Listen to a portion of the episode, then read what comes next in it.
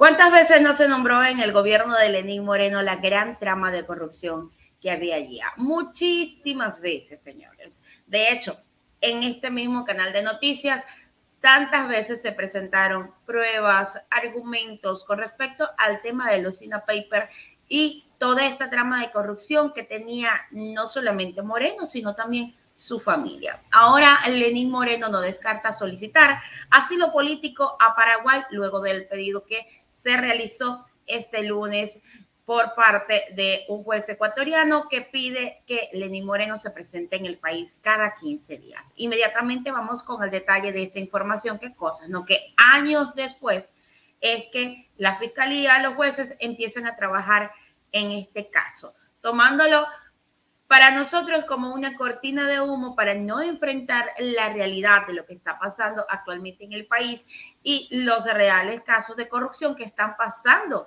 en este momento en el país y que todo viene totalmente entramado. Vamos inmediatamente con esta información, señores, porque Lenín Moreno no descarta solicitar asilo político a Paraguay. El expresidente de la República, Lenín Moreno, manifestó que no descarta la posibilidad de solicitar asilo político en Paraguay en medio de las investigaciones por presunto cohecho en contra de él y de su familia en el caso Sinohidro. La fiscalía acusa a Moreno, su esposa, sus hermanos e hijas de recibir sobornos por aproximadamente 660 mil dólares a cambio de ayuda en la jurisdicción de la construcción de la hidroeléctrica Coca-Cola Sinclair. Debido a esto, un juez dispuso que se presenten cada 15 días en Ecuador y en caso de no cumplir con esta medida se pedirá arresto domiciliario al exmandatario. Ante esto, Moreno indicó que tomó por sorpresa esta decisión, pero se alegró de que él no dé un paso de otras medidas que solicitaba la Fiscalía, debido a que él considera que esta propuesta era inhumana y anticonstitucional. Al ser consultado sobre la posibilidad de solicitar asilo político en Paraguay, Moreno respondió que no descarta esta posibilidad y que ya habló con sus abogados sobre la posibilidad para ver qué pueden hacer. Bueno, me tomó por sorpresa realmente la decisión, pero de alguna forma me alegro de que el juez haya tomado una decisión que correspondía en algo a la, a la, a la humanidad, al humanismo, porque la propuesta era inhumana era inhumana, totalmente anticonstitucional. ¿Cómo se va a organizar ahí, señor expresidente? ¿Cómo se va a organizar? ¿Va a venir cada 15 días? Eh, ¿Va a pedir algún recurso para que esto eh, se morigere o pediría usted asilo político en Paraguay? Bueno, eh, lo estoy consultando con mi abogado para ver lo que se puede hacer.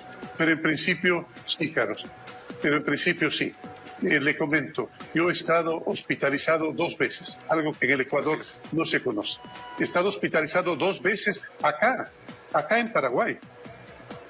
En Paraguay. Y la una con un sagrado intenso de la vejiga. Y lo digo con toda sinceridad, porque el maltrato, un maltrato que puede darse en un avión puede provocar eso. Si, eh, si un movimiento es falso, lo provocó y, eh, y, acá tuve que ir al hospital dos o tres días. Bueno, lo importante es que pasó cuide su salud, señor presidente. Gracias. Y ya me ocurrió en Ecuador.